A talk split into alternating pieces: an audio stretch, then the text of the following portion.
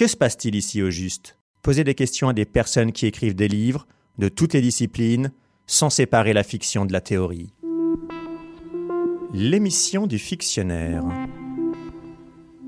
Le fictionnaire est le démocrate de la fiction. Des interviews longues, des de interviews créateurs longues de de créateurs support écrit dans les disciplines des sciences humaines, de Pierre Guyotat à Bruno Latour. Le fictionnaire est cette figure curieuse de tout. Pour le futur, mieux vaut chercher l'hétérodoxie la plus grande. L'émission du fictionnaire.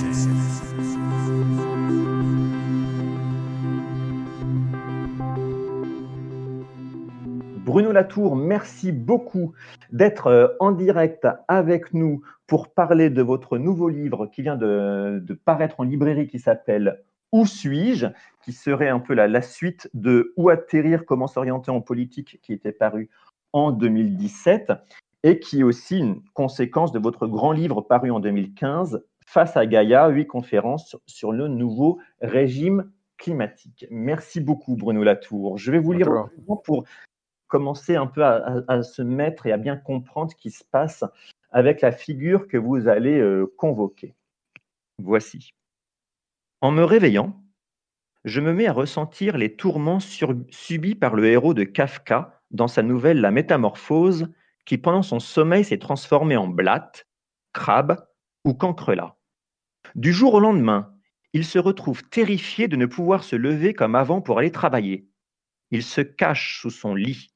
Il entend sa sœur, ses parents, son patron frapper à la porte de sa chambre qu'il a pris soin de fermer à clé. Il ne peut plus se lever. Son dos est dur comme l'acier.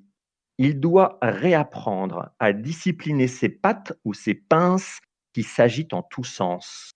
Il s'aperçoit peu à peu que personne ne comprend plus ce qu'il dit. Son corps a changé de taille. Il se sent devenir un monstrueux insecte. C'est comme si j'avais subi moi aussi une vraie métamorphose. Je me souviens encore que avant, je pouvais me déplacer innocemment en emportant mon corps avec moi. Maintenant, je sens que je dois, avec effort, tirer dans mon dos une longue traînée de CO2 qui m'interdit de m'envoler en prenant un billet d'avion et qui embarrasse désormais tous mes mouvements au point que j'ose à peine taper sur mon clavier de peur de faire fondre quelques glaces lointaines. Mais c'est pire depuis janvier parce que, en plus, je projette devant moi, on me le répète en continu, un nuage d'aérosols dont les fines gouttelettes diffusent dans les poumons des virus minuscules capables de tuer mes voisins qui s'étoufferaient dans leur lit en débordant les services hospitaliers. Derrière, comme devant, c'est comme une carapace de conséquences chaque jour plus affreuse que je dois apprendre à traîner. Si je m'efforce de garder mes distances réglementaires en respirant avec peine dans ce masque chirurgical, je n'arrive pas à ramper très loin, car dès que je tente de remplir mon caddie, le malaise s'accroît. Cette tasse de café ruine un sol des tropiques. Ce t-shirt renvoie dans la misère un enfant du Bangladesh. Du steak saignant que je me réjouissais de manger émanent des bouffées de méthane qui accélèrent encore la crise climatique. Du coup, je gémis, je me contorsionne, terrifié par cette métamorphose. Vais-je enfin me réveiller de ce cauchemar, redevenir comme avant, libre, intègre, mobile? Un humain à l'ancienne, quoi. Confiné. D'accord, mais pour quelques semaines seulement. Pas pour toujours, ce serait trop affreux. Qui voudrait finir comme Grégor Samsa, mort desséché dans un placard, au grand soulagement de ses parents? Voici, Bruno Latour, le début de Où suis-je? Pourquoi avoir utilisé la figure de Grégor Samsa? Vous l'avez fort bien lu. Elle, s'applique parfaitement à la situation euh, de métamorphose euh, dans laquelle nous sommes plongés du fait de ce confinement insupportable qui n'arrête pas et qui dure, qui dure et qui dure. Donc on a tous un peu, je crois, cette expérience d'être euh, confinés. Et Grégor Samsa est confiné dans cette euh, pièce dont il ne sortira que mort. Bon, j'ai simplement essayé de faire travailler un peu le mythe pour lui faire euh, dire autre chose, mais c'est une assez belle façon de, situer euh, cette transformation dont la, pandémie n'est qu'une espèce de, préparation en quelque sorte. Voilà pourquoi j'ai choisi ce. Je sais pas que je suis un ami du tout, des, un amateur euh, des œuvres de, Kafka particulièrement, mais la, situation était trop, trop évidente et le, mythe m'a sauté à la tête. Et alors, vous identifiez avec cette figure de Grégor, Samsa un, conflit, un nouveau conflit entre lui et ses parents. Il est donc enfermé en tant que cancrelat dans, dans sa chambre. À l'extérieur de sa chambre, il y a ses parents, il y a sa sœur aussi. Et vous identifiez un, conflit de génération. Je vous cite. On comprend que le conflit de génération offre un peu plus qu'un témoignage moderne sur l'incommunicabilité des humains. J'ai envie d'aller plus loin et de dire qu'il s'agit d'un conflit de genèse et pour tout dire d'engendrement. Car enfin, ce n'est pas pour rien que les terrestres trouvent un air de famille à tous ceux qu'ils rencontrent. C'est qu'ils ont tous, ou qu'ils ont tous eu jadis, ce qu'on pourrait appeler des soucis d'engendrement. Qu'est-ce donc, Bruno Latour, que ces soucis d'engendrement? Ben, C'est une façon de reformuler euh, sous, une forme plus vive et plus proche du mythe euh, de Grégor euh, Samsa, ce qu'on appelle d'habitude la question écologique. Donc, quand on parle de question écologique, on a l'impression qu'on s'adresse à un type de problème en gros liées aux questions de, nature, etc. Euh, alors que je pense que la question de la reposer des mêmes questions, hein, mais en termes d'engendrement, euh, ça situe les choses autrement. C'est un problème général de d'abord de, reproduction au sens propre, c'est-à-dire que maintenant on est bloqué chez soi, on ne peut plus bouger euh, et des gens meurent, mais aussi euh, plus largement des problèmes d'habitabilité qu'on va être euh, capable de maintenir la planète dans des conditions euh, habitables. Et j'ai quand même l'impression que cette, ce souci et cette inquiétude traverse un peu tout le monde et un peu toutes les positions politiques aussi. Donc, reposer la question en termes d'engendrement, c'est aussi une autre façon, à notre partie du livre d'ailleurs, sur la question de l'économie et sur le doute que cette, ce long confinement introduit sur euh, les notions de production, de progrès, de développement, etc. Donc, disons, le terme général pour dire, voilà, euh, essayons de, reposer des questions qu'on appelait autrefois des questions écologiques en euh, doute, euh, inquiétude euh, sur les questions d'engendrement. Si, si, vous voyez ce que, ce que je veux dire, je ne sais pas si je m'exprime très clairement. C'est pour remplacer des problèmes euh, de nature, parce que quand on parle des problèmes écologiques comme des problèmes de nature, ça paraît loin. Mais si on se dit non, non c'est des problèmes de, de, tout simplement d'engendrement, c'est-à-dire de, de capacité d'exister, de, d'habitabilité de la planète, là ça touche un peu plus. C'est comme le mythe de, de Grégor, c'est une façon d'être plus touché, disons.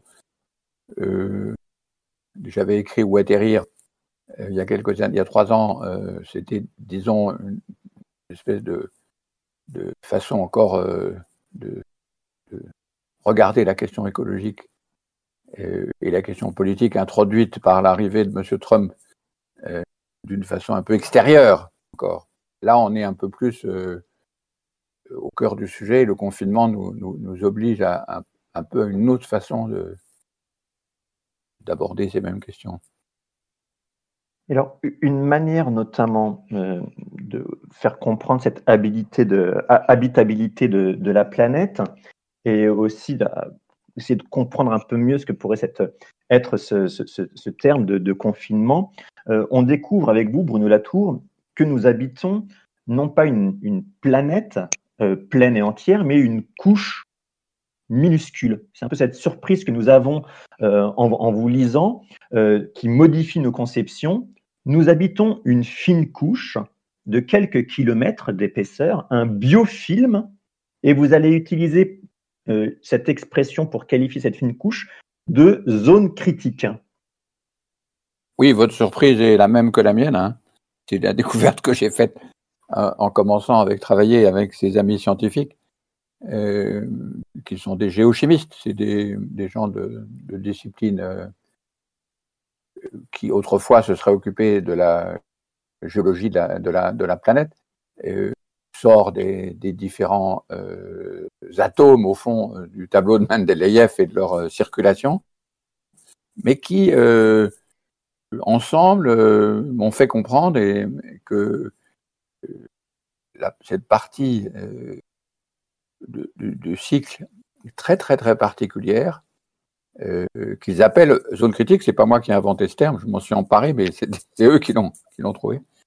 Euh, ne correspond pas, disons, à l'image qu'on se fait d'habitude de, de la planète Terre au sens d'un globe vu de l'extérieur, depuis l'espace, disons, comme on est habitué à regarder à partir des images euh, envoyées par les, satellites. En fait, il n'y a pas tant d'images que ça d'ailleurs. On en a quelques-unes, mais qui restent, disons, des, icônes. En fait, euh, la, partie sur laquelle les vivants se sont en quelque sorte accrochés et qui sont arrivés à transformer dans, plusieurs milliards d'années est très très étroite par rapport à l'ensemble des questions qui sont celles des du cosmos dans son entier, de l'univers, comme je dis.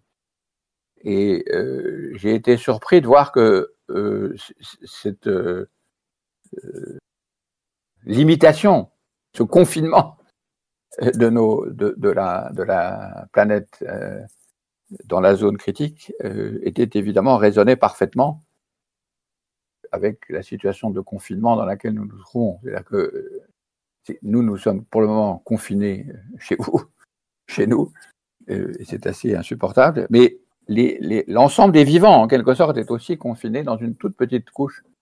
Euh, et donc, c'est aussi un des problèmes avec la, notion de, nature qui, mélange des choses très, très différentes. L'infini de l'espace, des galaxies, euh, du Big Bang, euh, des, systèmes solaires, etc., etc.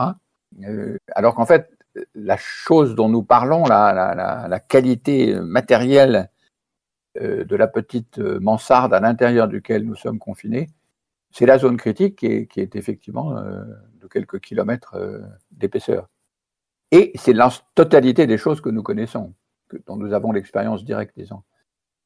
Donc c'est ça qui m'a intéressé de, montrer, c'est que, euh, et c'est pour ça que de nouveau le mythe de, de Grégor Samsa était très frappant, c'est qu'il y a une espèce de correspondance entre à vivre en crabe ou en cancrelat à l'intérieur de ce petit espace ou bien être comme les parents, c'est pour ça qu'il y a un conflit de génération, comme nous nous étions avant le confinement, en quelque sorte, ou avant la crise écologique, où nous nous imaginons que nous sommes parfaitement capables de nous déplacer partout dans l'infini euh, du cosmos. Ben non, on est, on confiné.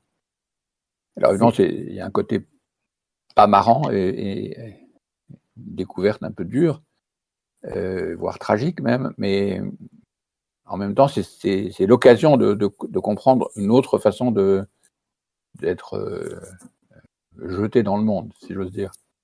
puisque vous tirez, Bruno Latour, toutes les conséquences de cette fine couche.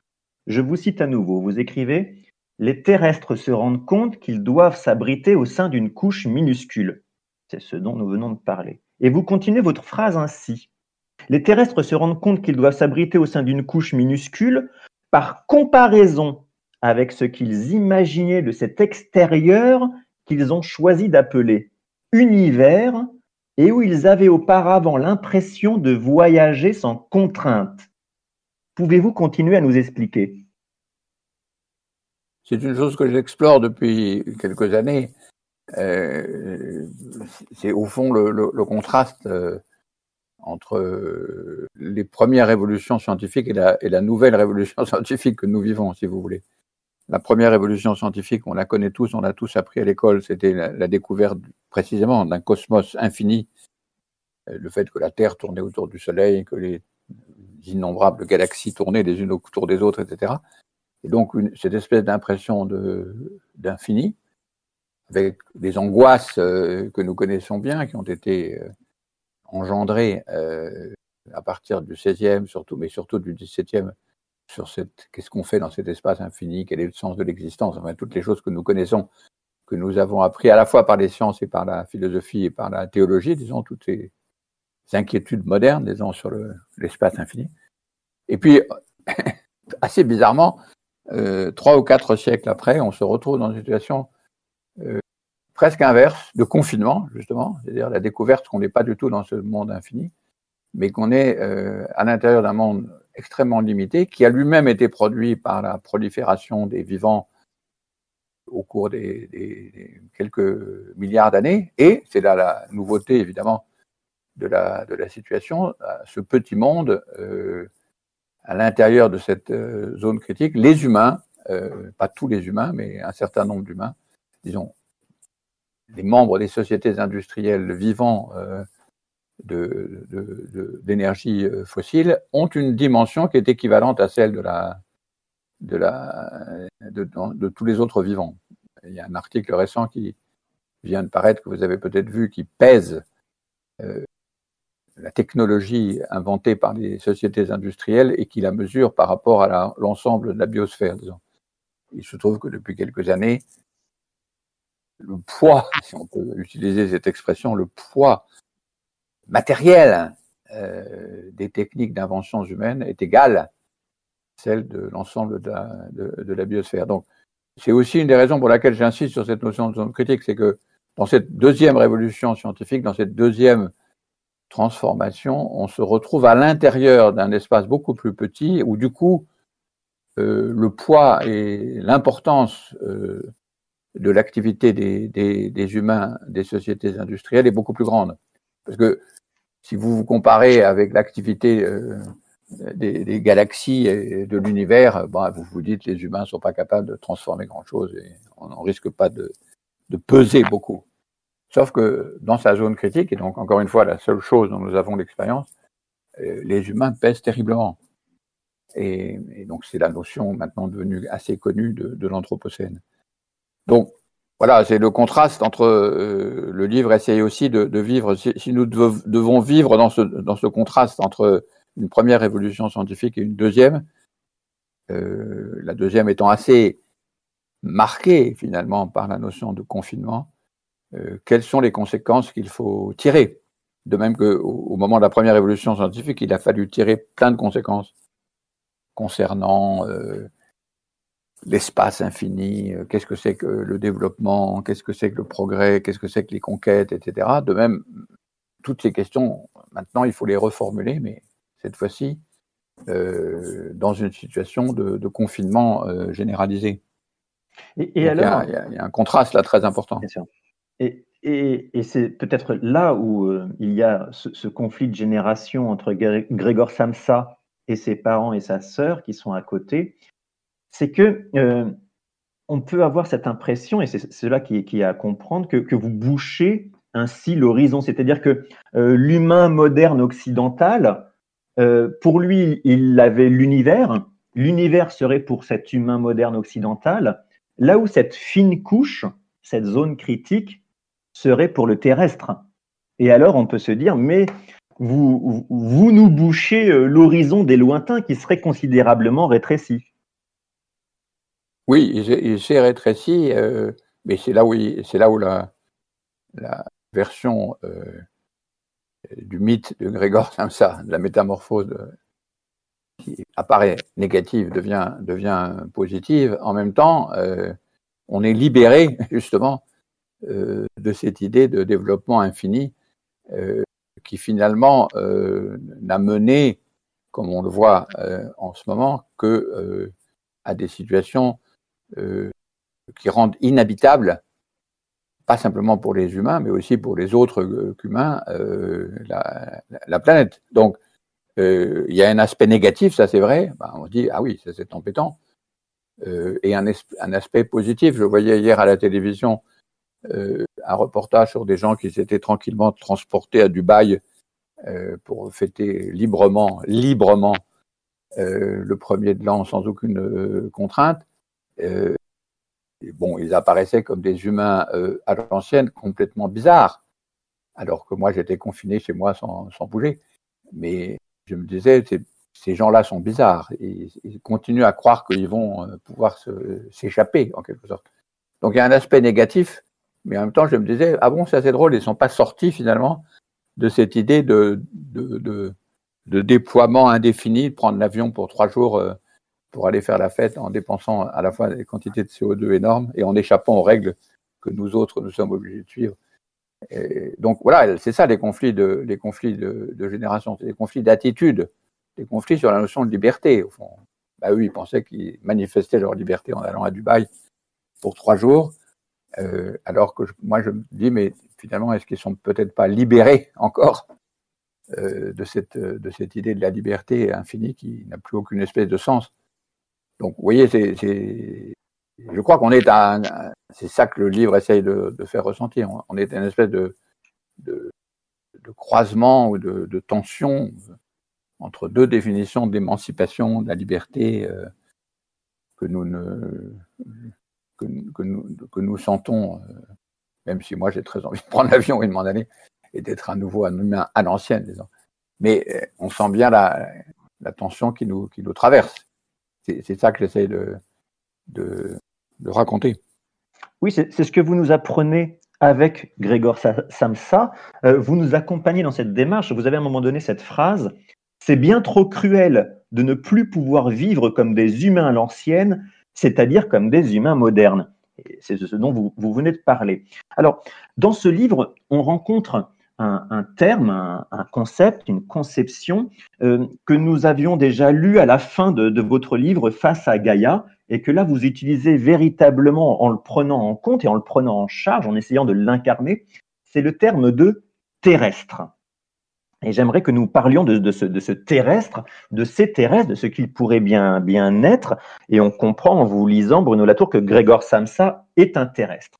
Vous écrivez L'adjectif terrestre ne désigne pas un type d'existant, puce, virus, PDG, lichen, ingénieur ou fermier, mais seulement une manière de se localiser en déclinant la série d'ascendants et de descendants dont les soucis d'engendrement se croisent un instant. Nous avons parlé déjà de ces soucis d'engendrement. Est-ce que vous pouvez nous parler de cette série d'ascendants et de descendants qui permettrait aux terrestres de se localiser. Oui, c'est important de voir que les, terrestres, c'est un, terme qui ne définit pas que des humains. Euh, justement, euh, c'est ça la différence, c'est que les humains modernes, euh, ils s'intéressent à eux, c'est ça?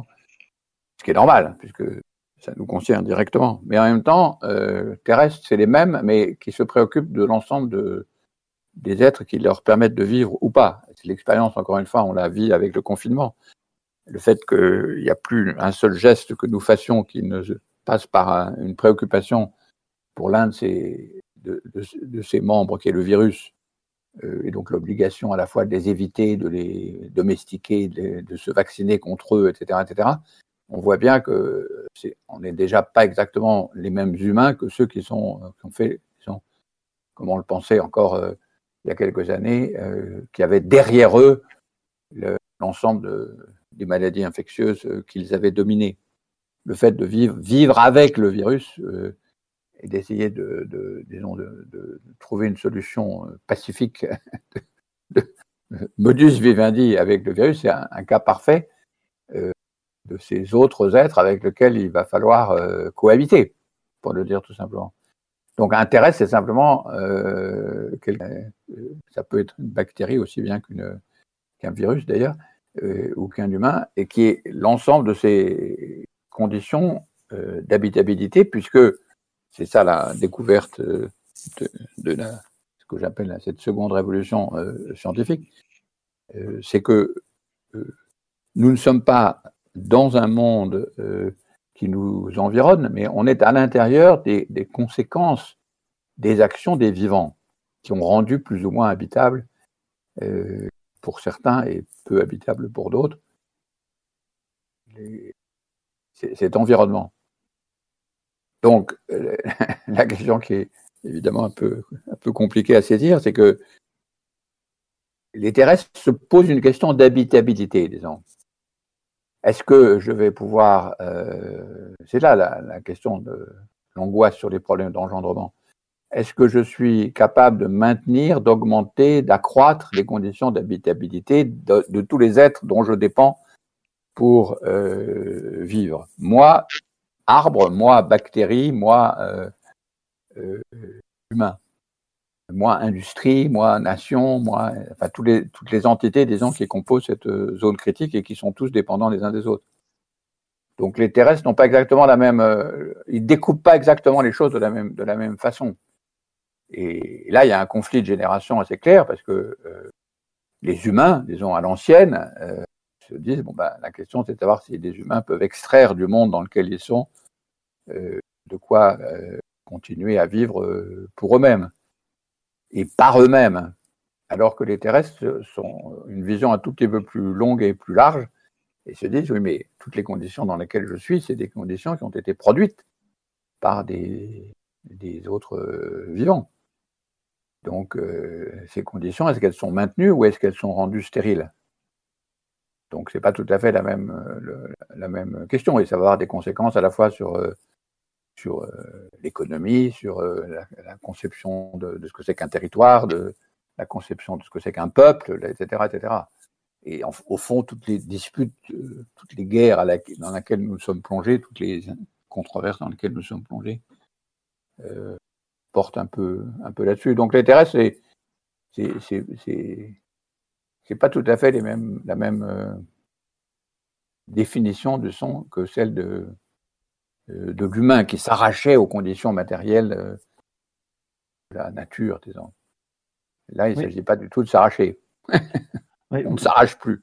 Et, et, alors, vous identifiez ce problème du concept d'individu. Vous écrivez, Bruno Latour, les humains à l'ancienne, quand ils se présentent aux autres peuples comme des individus dotés du privilège d'exercer un droit de propriété exclusive, nous paraissent à nous, les terrestres, de plus en plus étranges. Ce droit d'être individuel ne saurait être revendiqué que par des existants parfaitement autotrophes, euh, et qui ne laisseraient derrière eux aucun résidu. Vous identifiez ce problème de l'individu et le terrestre, euh, ou les terrestres, ne seraient pas, eux, des individus.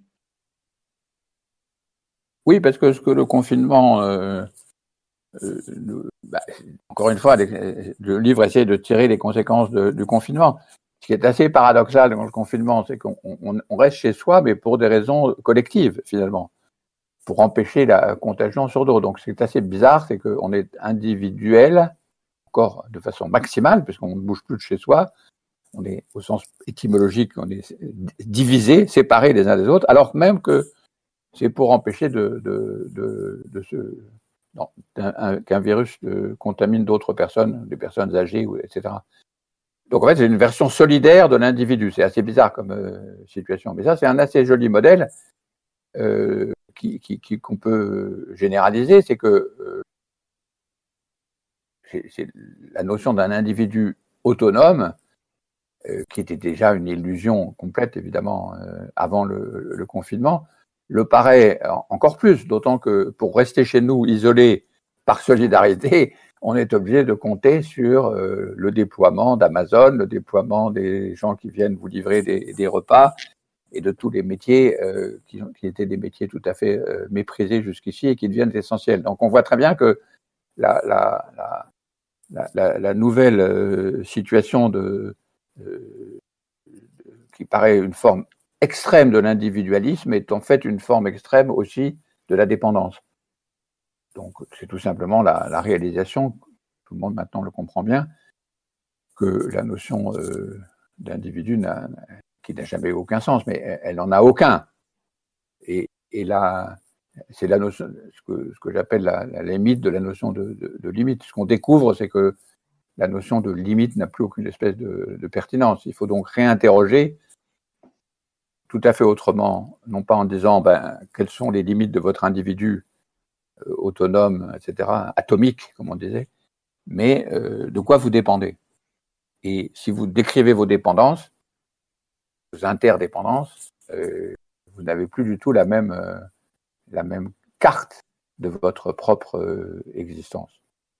Et cette expérience-là qu'on est tous en train de, de vivre parce qu'on est confiné et dépendant, j'essaie juste d'en tirer, euh, enfin de la, pousser un peu à bout, de la, remuer, disons, euh, pour en tirer un, principe. C'est pour ça que je mélange deux concepts qui n'étaient pas, tout à fait communs, le concept d'individu et le concept d'autotrophe.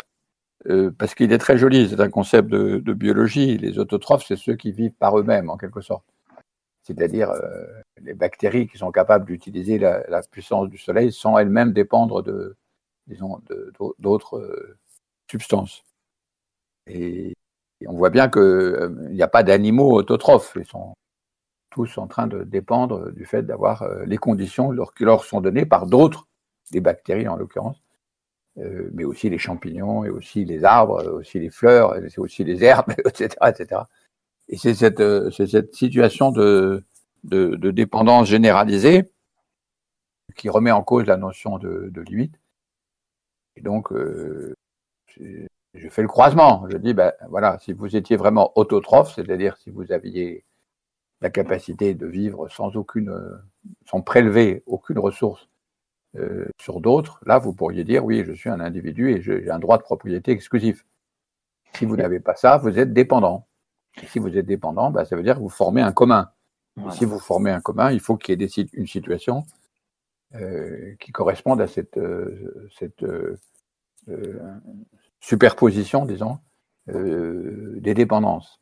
Et donc là s'ouvre, c'est ce qui explique d'ailleurs pourquoi la notion de commun revient partout en ce moment en économie, parce que c'est une évidence que brusquement, bah, c'est ce qui s'est passé d'ailleurs avec la, la crise du confinement, brusquement on s'est aperçu que des milliards de, qui, n'existaient pas se, sont magiquement matérialisés. Brusquement on s'est aperçu, bah oui, on vit dans un commun et ce commun, il faut le faire fonctionner. Et toutes les règles qu'on appliquait à une société d'individus ne s'appliquent plus en fait à une, une situation de gens euh, contaminés par le Covid. Elle est extraordinaire, l'expérience du confinement. Qui nous arrive est extraordinaire. C'est pour ça qu'il faut essayer de réfléchir qu'est-ce qu qui se passe, qu'est-ce qui s'est passé depuis, un an qui est tellement, radical. Alors, Là, Bruno Latour, avec ce concept d'individu, vous opérez un, un retournement, puisque l'humain moderne serait celui qui s'est cru justement être euh, un individu et avec ce, ce, concept, cette conception du, terrestre, on comprend bien que le terrestre, lui, va, entrer en opposition avec cette, cet humain moderne. Et ce que vous nous apprenez, c'est que euh, le véritable individu pourrait euh, être plutôt un, être euh, ou un terrestre euh, autotrophe, même si euh, il, ne pourrait euh, quasiment pas exister parce que ça n'existe pas trop un être autotrophe. Je chercherai avec vous à nouveau, Bruno Latour, à caractériser ce que peut être le, terrestre, parce que ça va être votre grand apport, et j'aimerais un peu qu'on continue sur à tisser cette compréhension du, terrestre. Le terrestre serait celui qui euh, aurait appris à mieux se situer. C'était déjà votre démarche dans où atterrir, comment s'orienter en politique, d'apprendre à nous situer. Et vous faites cette euh, cette distinction entre être localisé et se situer, parce que ce n'est pas la même chose. Dans les deux cas, on mesure bien ce qui compte, mais pas de la même manière. Oui, parce que de nouveau, au, début du confinement, il y a eu une espèce de suspension des activités euh, ordinaires. Et euh, j'en ai profité pour proposer à, à des amis euh, qui avait lu un peu Guatterrir, de dire, bah voilà, c'est une assez jolie occasion euh, pour essayer de savoir où on est, euh, où est-ce qu'on atterrit. Après tout, c'est le titre du livre, où suis-je? Euh, Et on voit bien que faire une description de notre situation vue d'en haut, en quelque sorte, c'est-à-dire être situé par une espèce de, grille extérieure, en disant vous, vous êtes dans tel prenez votre GPS et vous êtes à tel endroit, ou, comme on le fait maintenant dans beaucoup de mouvements populistes, euh, voilà, mon identité, c'est celle-là et je ne veux pas en, changer, ça donne euh, une définition complètement différente euh, si on pose la question autrement, c'est-à-dire non pas que je suis localisé sur une carte par un GPS, mais comment je, construis ou conçois le territoire où j'habite. Et qu'est-ce qui se passe quand on définit ce territoire non pas par l'endroit où on est ou l'identité que l'on a, mais de nouveau ce dont on dépend c'est-à-dire euh, aussi loin que s'étendent les choses dont on dépend, voilà, c'est ça votre territoire. Et euh, je m'intéresse beaucoup avec des amis, on a même un, des tas d'ateliers, on fait des, je, décris très brièvement un, petit bout dans, le livre, euh, de faire ces exercices de description, d'autodescription tout simplement. Parce que au fond, elles sont très adaptées à la situation dans laquelle on se trouve, une situation de, crise que la pandémie ne fait que, souligner, souligner. Finalement, vous dépendez de quoi et, qu'est-ce que vous êtes prêt à faire pour euh, empêcher que cette euh, dépendance vous devienne euh, en quelque sorte rendre les choses complètement inhabitables pour vous? Ça, ça définit un territoire.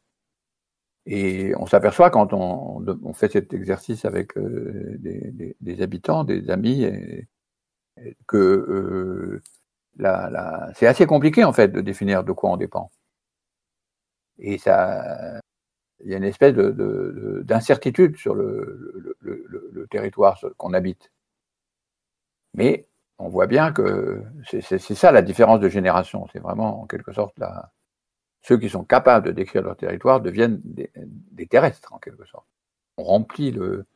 C'est la différence entre l'identité et les attachements, si vous voulez. si on pose la question en termes d'identité, on n'a pas du tout les mêmes réponses que si on, pose en termes d'attachement. Au moment du Brexit, j'avais signalé plusieurs fois que c'était, si on demande aux Anglais, euh, c'est quoi votre identité, ils disent, bah non, on n'est pas européen. Si vous dites, mais en termes d'attachement, c'est quoi qui vous permet de vivre? Ah tiens, c'est intéressant, mais l'Europe nous permet de vivre très largement. C'est quand même très largement grâce à elle que nous vivons. Euh, on n'a pas du tout les mêmes réponses. Donc, poser des questions en termes d'identité ou poser des questions en termes d'attachement, c'est complètement différent en gros, on peut dire une des définitions des terrestres, c'est qu'ils se posent la question en termes d'attachement, non pas ni en termes d'individualité, ni en termes d'identité, ni en termes de localisation dans un espace euh, abstrait. Mais quand on commence à tirer les fils des attachements, euh, la situation est délicate, parce qu'on s'aperçoit qu'on dépend de beaucoup de gens, beaucoup de choses, beaucoup d'êtres. Euh, on n'avait pas trop conscience, et, et là, le décalage devient vertigineux entre ce qui nous permet de vivre, que j'appelle le monde où l'on vit, et euh, le monde dont on vit. Et c'est toute, toute, la crise, toute la, la tension actuelle, et ce qu'on peut appeler le conflit de génération, vient de là. Parce que cette tâche de description est très très compliquée, Bruno Latour. Ça fait des années que vous travaillez euh, dessus. Oui, oui, elle est très compliquée. Et vous l'expliquez, c'est très compliqué de, de, dire de nos jours, le monde où l'on vit ne se superpose que rarement au monde dont on vit, c'est très compliqué parce que euh, les modernes à demi modernes et pas tout à fait modernes euh, n'ont pas pris, donc nous, nous n'avons pas pris l'habitude de euh, d'établir, de d'essayer de décrire au mieux le monde dont on vit, c'est-à-dire apprendre à se situer. on comprend avec vous que c'est très compliqué cette tâche. On pourrait prendre oui, pas simplement qu'on n'a on n'a pas l'habitude, c'est qu'on l'a dénié.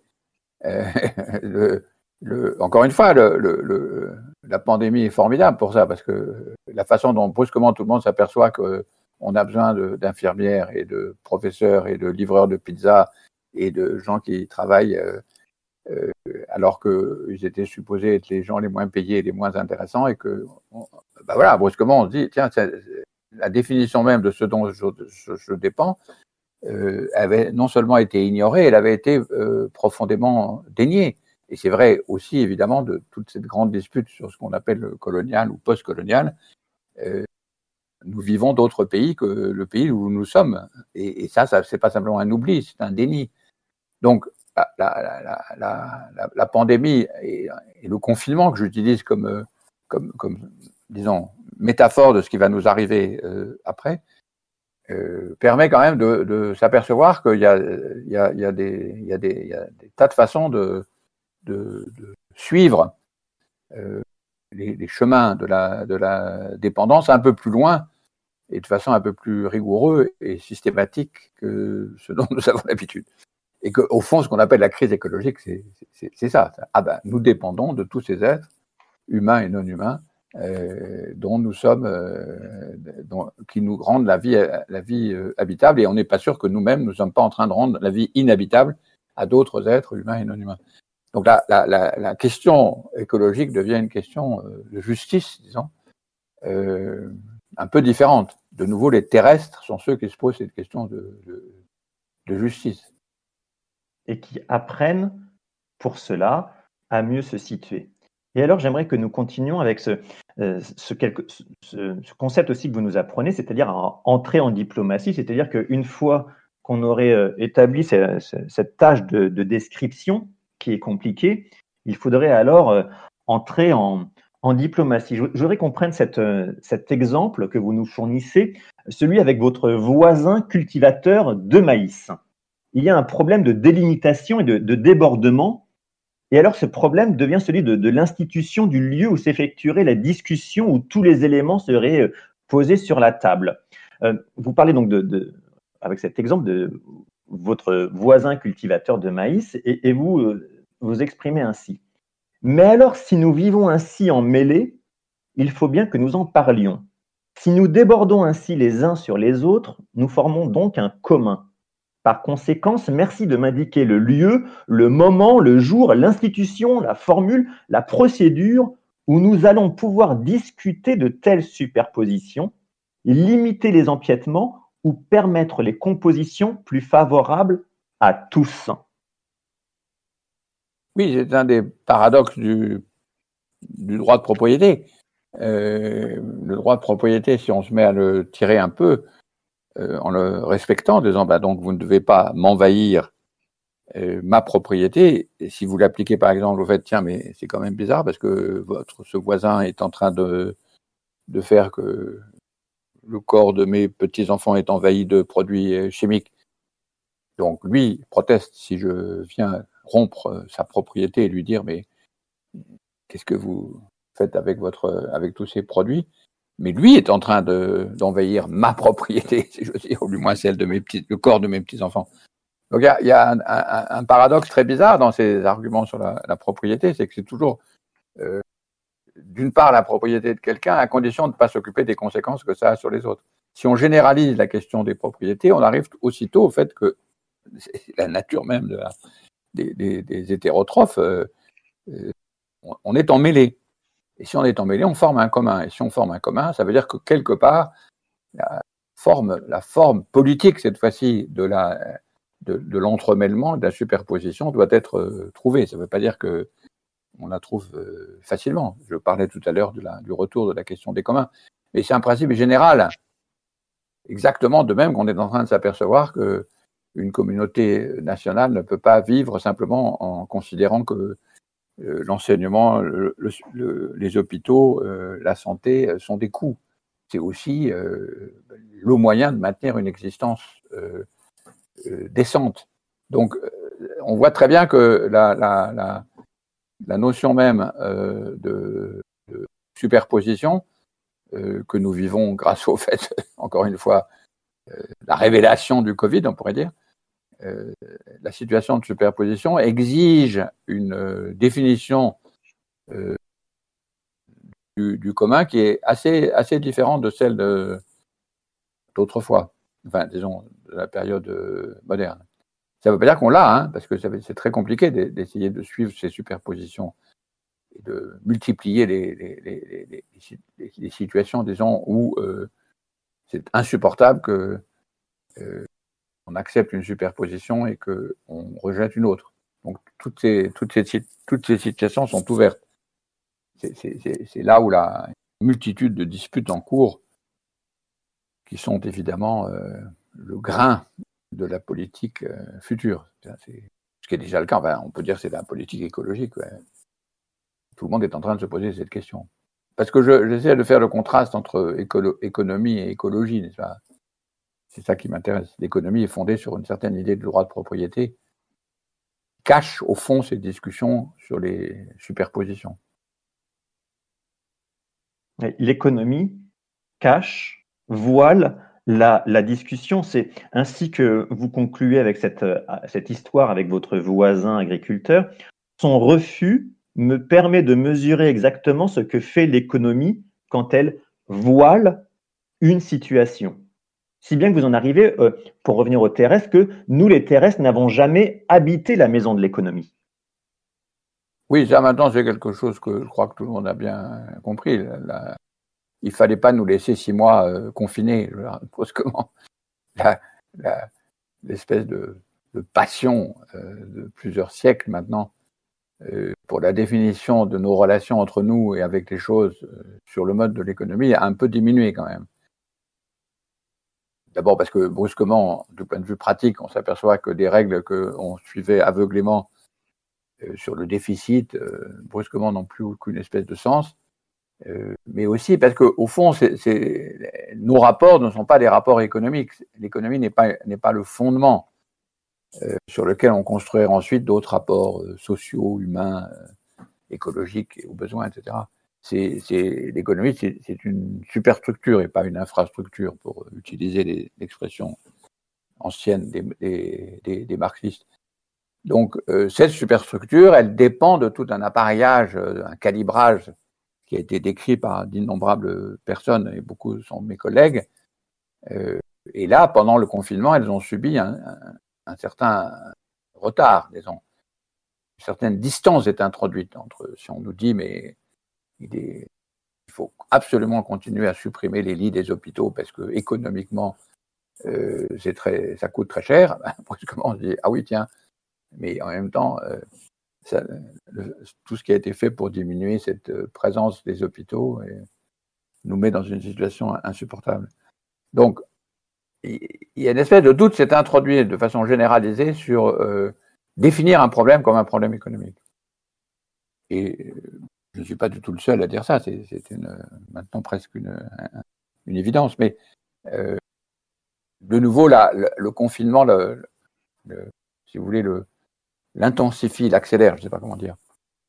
Donc on a des rapports qui ne sont pas des rapports économiques, qui sont des rapports d'engendrement. De, et euh, des rapports anthropologiques euh, d'évaluation. Vous faites ci, ça, ça c'est insupportable. Là, vous êtes en train de d'occuper mon, terrain. Là, c'est à moi. Ça, c'est des questions tout à fait classiques, qui sont des questions politiques euh, pour lesquelles on, a des tas d'instruments. Et il ne faut surtout pas essayer de dire, bah, il y a d'abord des problèmes économiques et ensuite il y a d'autres problèmes qui sont des problèmes sociaux, politiques, écologiques, etc. Et là, il y a une inversion, je crois. C'est clair que le confinement euh, permet de, comprendre. Et, c'est ce qui vous permet d'utiliser aussi la figure de Grégor, Samsa comme une figure de résistance aux injonctions euh, économiques, parce qu'une fois devenu cancre-là, il ne reviendra plus jamais travailler de cette manière-là. Et alors, oui, c'est amusant que dans, le, dans, le, euh, dans la nouvelle de Kafka, la, chose qui le peine le plus, c'est de ne pas pouvoir aller travailler et de ne pas pouvoir faire vivre ses parents, puisque c'est finalement sur lui que reposent la, les, loisirs de son, de son père, hein, qui est un, fainéant de, première. Et, ça va vous permettre une inversion afin qu'on comprenne mieux euh, cette histoire de métamorphose de Grégor Samsa. Vous écrivez On comprend que la métamorphose fonctionne à l'envers. C'est Grégor qui va paraître presque normal, et ce sont désormais ses parents dont la position paraît incroyablement controuvée. Il se croit libre et lui prisonnier de son corps mutant. Mais c'est l'inverse qui se produit. Et vous continuez même ainsi, Bruno Latour. Le titre de Métamorphose, il faut le lire à l'envers. C'est Grégor qui va reprendre une forme animée et ce sont les parents qui demeurent coincés dans la position impossible de rester des sujets figés devant des objets eux-mêmes figés. Vous inversez. Oui, le, mythe se prête assez à ça. C'est ça la beauté de la littérature. C'est pas clair d'ailleurs dans le roman, dans la, dans la, dans la nouvelle non plus. Les, personnages de, de, des parents de la famille sont traités de façon très, très simplifiée par rapport à la, richesse des réactions de, de, Grégor. Donc, j'ai rien inventé là. Il y a, y a, une inversion dans la. C'est eux qui ont l'air un peu euh, simplifiés. C'est lui qui est riche en quelque sorte, du point de vue de la description, je parle. Et donc, euh, dans, dans mon, ma réutilisation et le pillage que je fais du mythe de, de Grégor euh, Samsa, je dis mythe parce que la nouvelle est tellement connue qu'elle est devenue maintenant un, un, un, mythe au sens des, des, mythes des anciens. Dans le cas de la. c'est lui, lui qui est capable de bouger, disons. Puisque lui, c'est, il, est déconfiné. Il est déconfiné dans ce sens plus profond, c'est qu'il sait où il est. Et il sait de quoi il dépend. Et il sait comment il va pouvoir se, déplacer je, tire évidemment le, mythe euh, et je lui, fais, dire tout à fait autre chose que ce qu'il y a dans la nouvelle de Kafka. Euh, mais c'est ça qui est intéressant. il se passe quelque chose, enfin c'est pour explorer ce qui est en train de se, passer entre ceux qui restent, disons, des, humains modernes et ceux qui, deviennent des terrestres, finalement. Il y, a, une, différence qui est une différence où la notion de métamorphose euh, il faut reconnaître, est quand même assez, assez appliqué.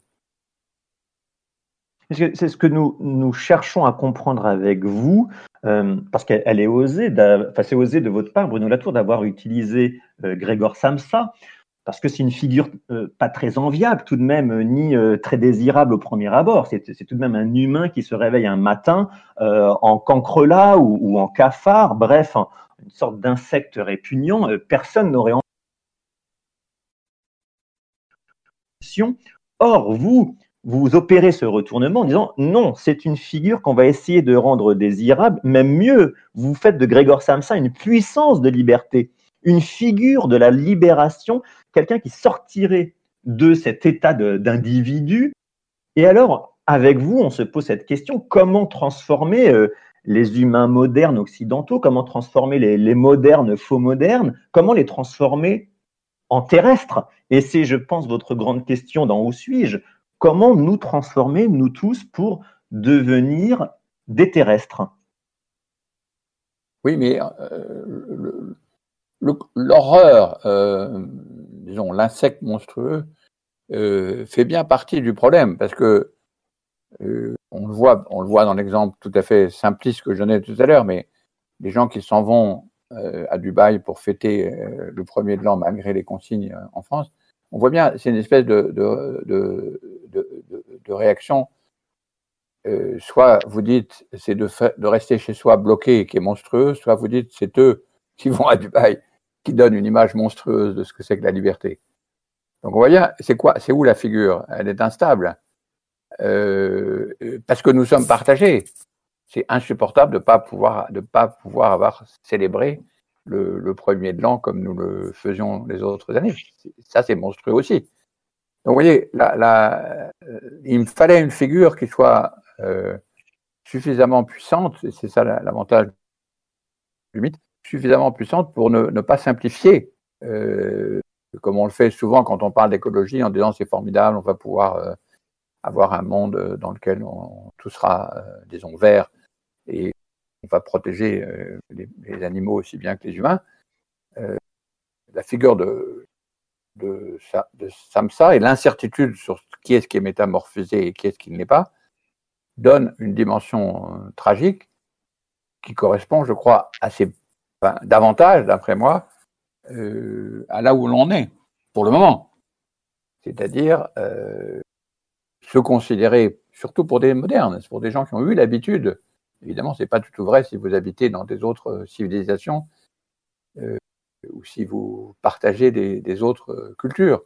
Mais dans les civilisations industrielles, les, les, avantages, les habitudes qui ont été construites, disons, d'autonomie, de liberté, de développement, d'indépendance, d'individualité, etc., euh, s'en arracher est quelque chose qui est très douloureux, comme on le voit le simple fait qu'on ne puisse pas sortir de chez soi, qu'on soit obligé d'aller masquer est insupportable. Donc, c'est ça que j'essaie d'utiliser dans cette, dans cette figure de, du malheureux Grégor Samsa. Nous, nous, ne savons pas qui est monstrueux. Alors, pour, enfin, on ne sait pas qui est monstrueux, mais justement, s'il y a des terrestres, euh, on peut imaginer qu'il y ait, pour, être pour incarner un devenir terrestre, il faut bien qu'il y ait des ennemis. Euh, on n'a pas encore euh, évoqué votre, votre recherche d'ennemis, et, il y en a plusieurs d'identifiés dans, dans Où suis-je, Bruno Latour. Et il y aurait déjà un contre-modèle, un contre-modèle romanesque, puisque vous utilisez le roman avec Grégor Samsa. Le contre-exemple, le contre-modèle romanesque serait Ayn Rand, cette, romancière américaine énormément lue avec son, grand livre Atlas Shrugged, qui euh, aux États-Unis est autant lu que, que, la Bible, quasiment, c'est presque une Bible américaine. Ayn Rand, cette romancière qui venait de Russie et qui a trouvé terre d'accueil aux, États-Unis, euh, et qui serait, euh, qui incarnerait une, ennemie, qui incarnerait un, contre, contre-exemple absolu. Oui, parce que je, trouve que je l'ai lu, moi, ce livre. Parce que quand on dit que beaucoup de gens l'ont lu, ça m'étonnerait parce qu'il fait quand même 600 pages. C'est euh, extrêmement un livre écrit avec une sans aucun talent euh, littéraire, mais qui est très efficace. Il est, efficace parce que justement, lui, c'est un autre mythe, un, mythe affreux, mais qui est très intéressant parce qu'il est poursuivi de A, la première ligne jusqu'à la dernière ligne en disant euh, précisément le grand mythe de l'individu qui ne doit rien à personne, et surtout s'il est euh, fait partie de, l'élite. Même aimer euh, ou avoir des relations de, de dépendance quelconque euh, est insupportable. Mais c'est aussi précisément que c'est intéressant que ce soit dans une fiction. Le roman est, mal foutu, mais il est, efficace malgré le fait qu'il est mal foutu. Et euh, je trouve que c'est intéressant de le, signaler parce qu'il y a une longue histoire de l'individualisme qui dépend évidemment de. de, c'est une fiction, l'individualisme, puisque pour les raisons qu'on disait tout à l'heure. Et donc la question c'est devient toujours, mais comment passe cette fiction? Par quel truchement? Par quel euh, réseau on, apprend à, pouvoir euh, devenir un individu qui considère qu'il ne doit rien à personne et ça passe évidemment aussi par le, roman. Cette figure, euh, elle, est, terrible. Elle est terrible parce qu'elle est efficace alors qu'elle est une fiction. Et donc, c'est évidemment de ça dont on est en train de, sortir, mais en même temps,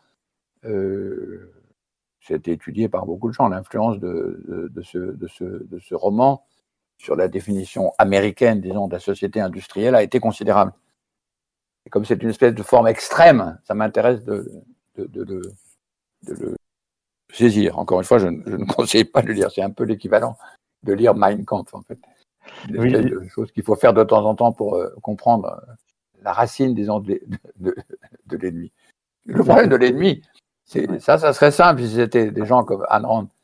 Euh, le problème, c'est qu'on est partagé sur tous ces sujets. On est très partagé. On veut redevenir des humains modernes.